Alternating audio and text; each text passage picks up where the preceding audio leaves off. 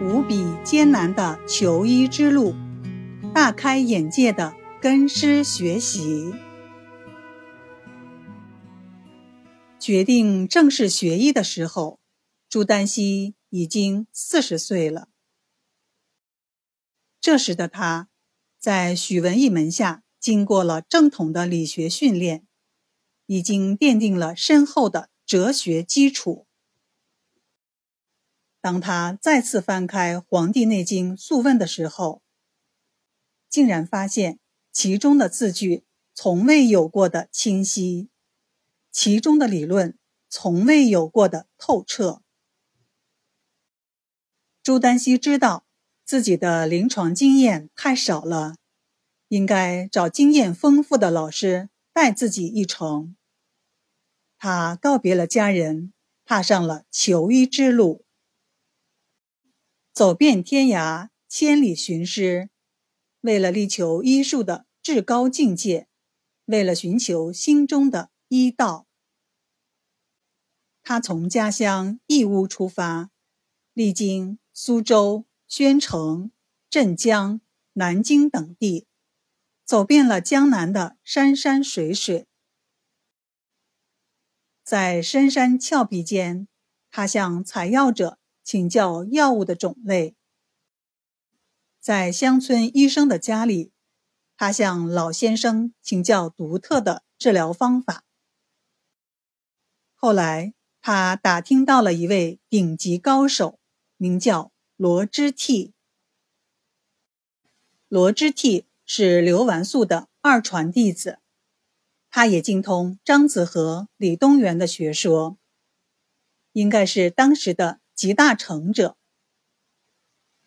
刘完素、张子和、李东垣都是金元四大家之一。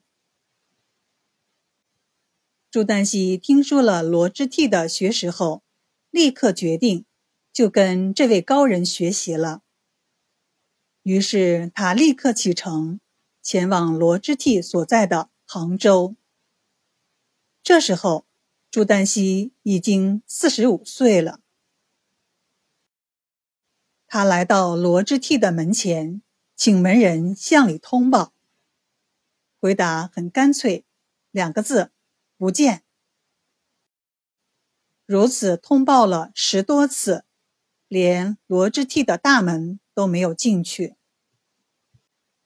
朱丹溪每天以半夜的姿势拱立在大门口。无论刮风下雨，纹丝不动，就这样坚持了三个月。罗之悌终于被感动了。到了三个月的最后一天，罗之悌亲自到大门口迎接他。这位罗之悌绝对不是等闲之辈，从他选择徒弟的方式上就可以看得出来。他这种不理不睬、拒之门外的态度，筛选了大量意志不坚定的人。朱丹溪终于可以见到大师诊病的过程了。诊病的方式令他大吃一惊，因为罗之悌不是坐在诊室里，而是躺在卧榻上，由弟子在诊室诊脉。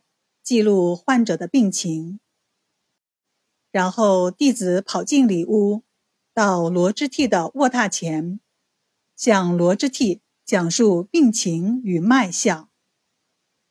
罗之替只是躺在那里听，弟子讲完了，罗之替告诉准备写下来，弟子立刻开始准备记录。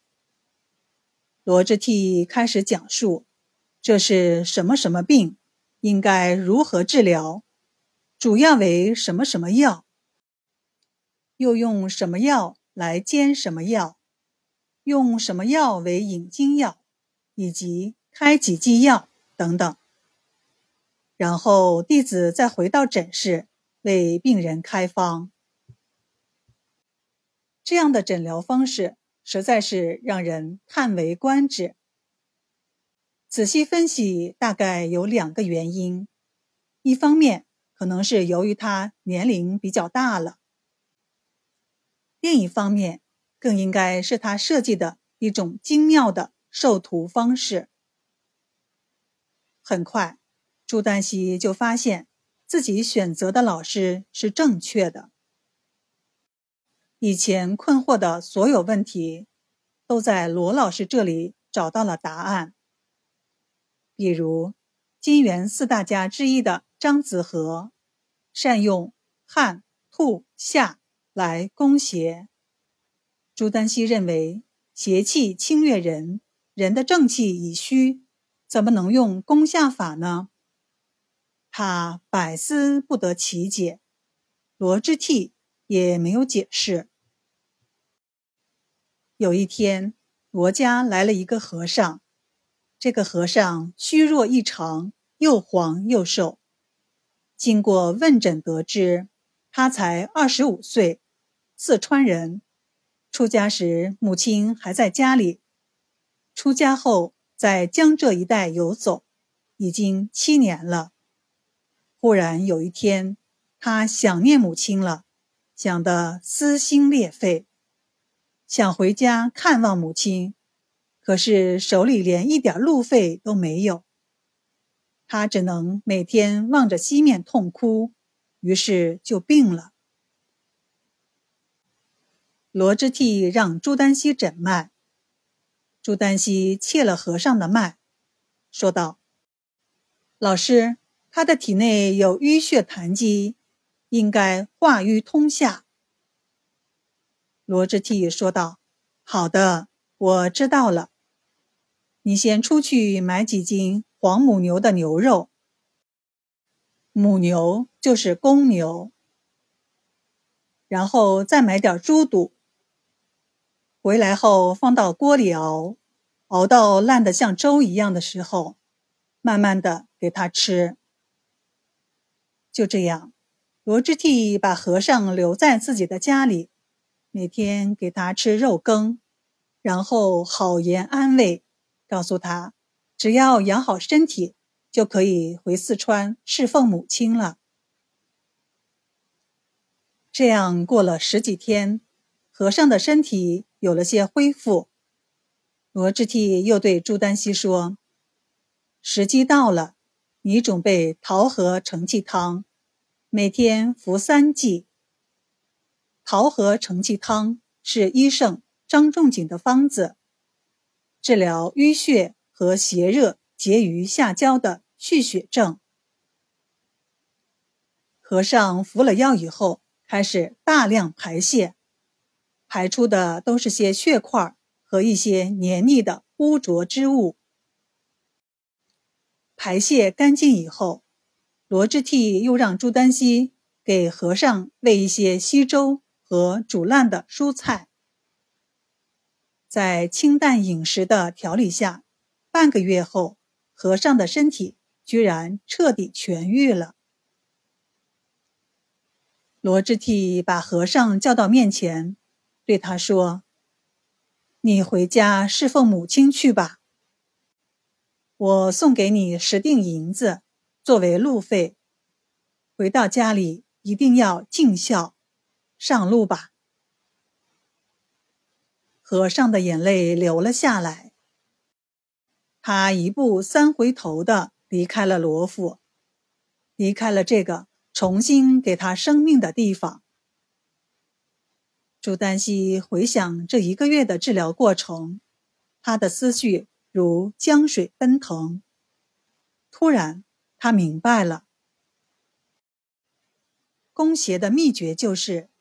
一定要患者正气充足，否则的话，邪去而正气伤，小病必重，重病必死。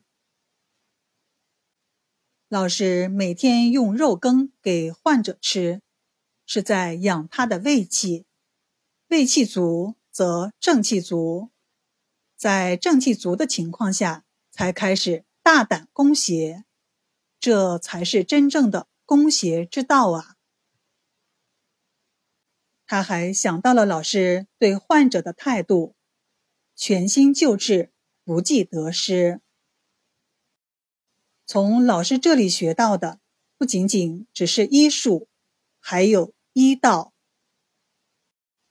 朱丹溪在罗织替那里一共学习了一年半。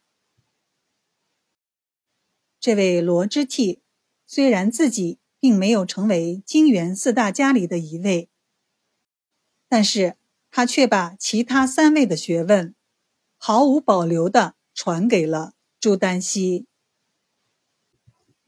学习一年半以后，朱丹溪回到了家乡。